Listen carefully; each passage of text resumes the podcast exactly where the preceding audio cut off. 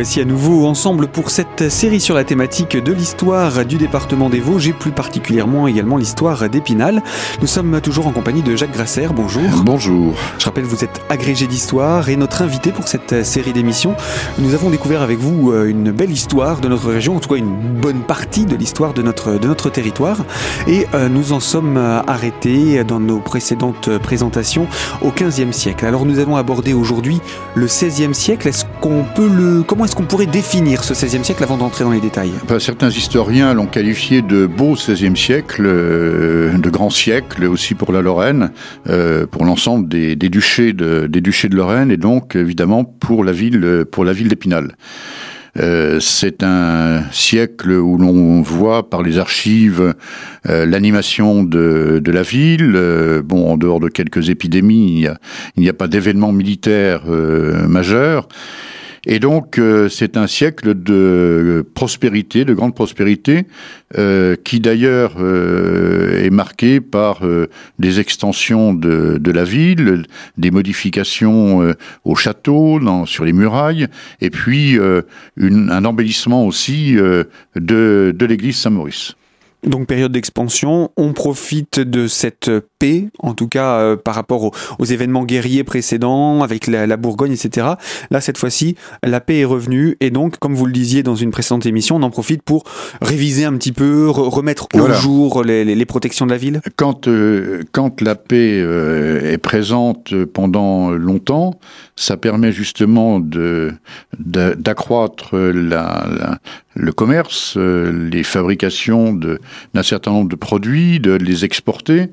Donc ça rapporte de l'argent et donc cet argent va pouvoir servir euh, à, des, des modifications euh, utilitaires de la ville en fonction aussi des, euh, des progrès, euh, par exemple de l'artillerie, euh, mais aussi embellissement dans les lieux religieux, installation aussi de nouveaux ordres religieux à Épinal, comme les, les minimes par exemple, comme les capucins et qui s'installe d'ailleurs, euh, on le voit bien sur le plan de Nicolas Bello euh, en 1626, donc au début du XVIIe, qui s'installe hors les murs parce qu'il n'y a plus de place dans la, dans la cité.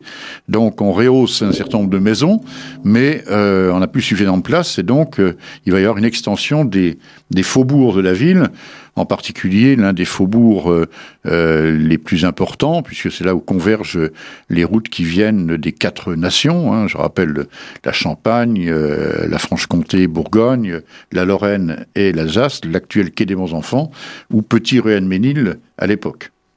Alors donc cette, cette ville fortifiée sur le, le, tronçon, d'ailleurs que l'on peut redécouvrir également sur la, la, reproduction qui est visible au, au, musée de, du chapitre à Épinal.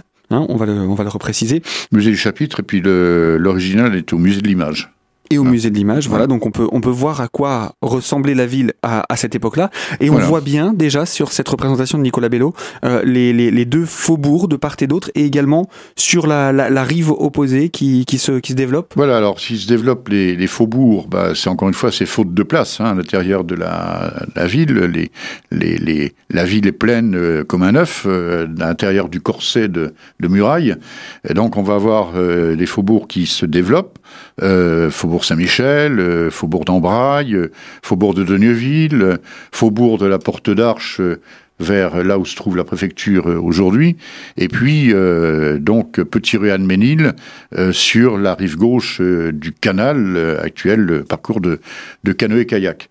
Alors cela implique-t-il également un développement de la population?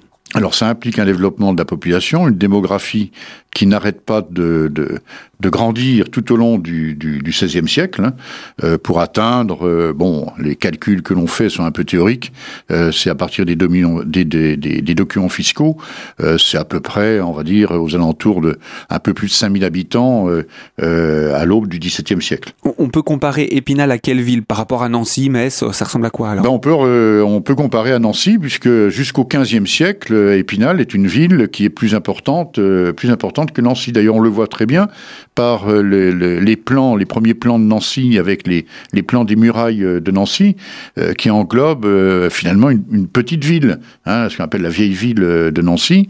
c'est relativement petit par rapport aux murailles qu'on connaît par le plan Nicolas Bello, des murailles d'Épinal.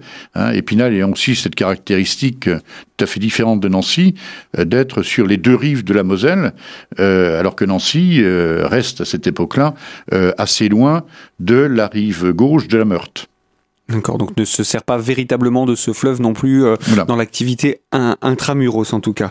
Donc ce, cette population se développe, les métiers également, on imagine, euh, les, les, artisans, les producteurs euh, se, se, développent aussi? Alors les, les, métiers, alors on les connaît bien, les métiers aussi parce que chaque fois que l'on va vendre à l'extérieur des, des, marchandises, il faut demander des autorisations, en particulier des autorisations au, au duc de Lorraine. Et donc on connaît parfaitement tout cela dans les registres d'archives, les privilèges qui sont donnés euh, euh, à certains marchands, à certains fabricants, et euh, toute la réglementation relativement tatillonne d'ailleurs de, cette époque-là. Hein, par exemple, le, les bandes de tissu devaient faire 66 mètres de long, par exemple. C'était pas 65 ou 67, c'était 66 mètres de long. Hein, alors, évidemment, quand on dit en mètres aujourd'hui, ça paraît curieux 66, mais ça équivaut à un chiffre rond en toise, en toise Lorraine. Voilà. Euh, et donc, on connaît bien cela. On connaît aussi ces métiers par les, les confréries euh, qui ont un caractère religieux, confréries de métier, et aussi ce qu'on appelle d'un terme général des corporations. On parlait plutôt de compagnie d'ailleurs à Épinal, euh, et compagnie de métier. Euh, compagnie, c'est ça, ça, ça montre une, une grande fraternité. Euh, donc dans ces compagnies qui sont là aussi réglementées. Hein, on, est un peu, euh, on est un peu coincé par tous ces règlements. C'est la raison pour laquelle d'ailleurs, au moment de la Révolution française, on va dissoudre toutes ces corporations pour, c'est le libéralisme triomphant euh, avant que on retrouve à nouveau des corps de métier, etc. Mais là, c'est c'est extrêmement réglementé et donc on a euh, bon, on a des, des, des, artisans dans le tissu, hein, le, le, donc le tissu, les toiles du chanvre, euh, qui est un tissu quand même un peu rude, hein, et des chemises en chanvre, ça gratte quand même. Euh, beaucoup plus fin, le, la toile de lin. Euh, on connaît aussi cela parce que quand on a des personnalités euh, qui viennent à Épinal, euh, comme les ducs de Lorraine ou d'autres qui arrivent à Épinal, on leur offre souvent des cadeaux. Et parmi ces cadeaux, en dehors de leur payer à manger, on leur offre souvent des pièces de tissu et du tissu en lin d'Épinal qui est tout à fait réputé. Hein, on le retrouve un peu partout. C'est avec ce tissu, avec ce fil de lin que l'on va faire aussi des de la dentelle, de la broderie, etc. il va être exporté un peu dans, dans toute la Lorraine et, au-delà, parce que c'est un film réputé de très grande qualité. Est-ce que ce n'est pas justement cet aspect un petit peu strict des réglementations des corps de métier qui va faire s'améliorer la qualité d'un produit qui pourra par sa renommée s'exporter se, Oui, peut-être, euh, oui, sans doute. Euh, de toute façon, on veille sur la qualité parce que c'est gage de commerce. Hein, quand un produit est de très bonne qualité et réputé, euh, non seulement on le vend, mais ça veut dire aussi que les taxes qui le frappent vont rentrer dans les caisses, en particulier des ducs de Lorraine. Hein, donc c'est évidemment, on joint l'utile à l'agréable, on, va dire.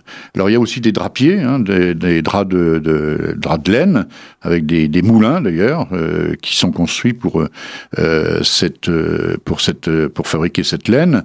on dit que c'était une laine de assez médiocre qualité, parfois mélangée d'ailleurs avec du, avec du lin, hein, euh, pour faire, du, pour faire des, draps. Hein. on parle toujours de drap pour la laine, mais de toile pour le chanvre ou le lin.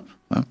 Et puis à côté de ça, on a aussi l'extension, euh, alors des métiers qui vont avec l'eau, hein, euh, l'extension aussi de la fabrication du papier.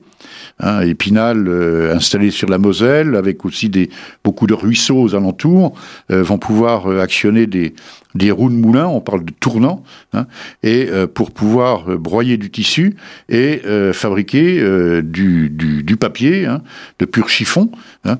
À, à, base de chanvre, donc Alors, à base de n'importe quel, n'importe quel tissu. Hein, et donc, on va, on va exporter ce papier que l'on retrouve aujourd'hui dans les archives toute l'Europe euh, avec euh, les filigrammes, donc par transparence, du papier fabriqué, fabriqué à Épinal.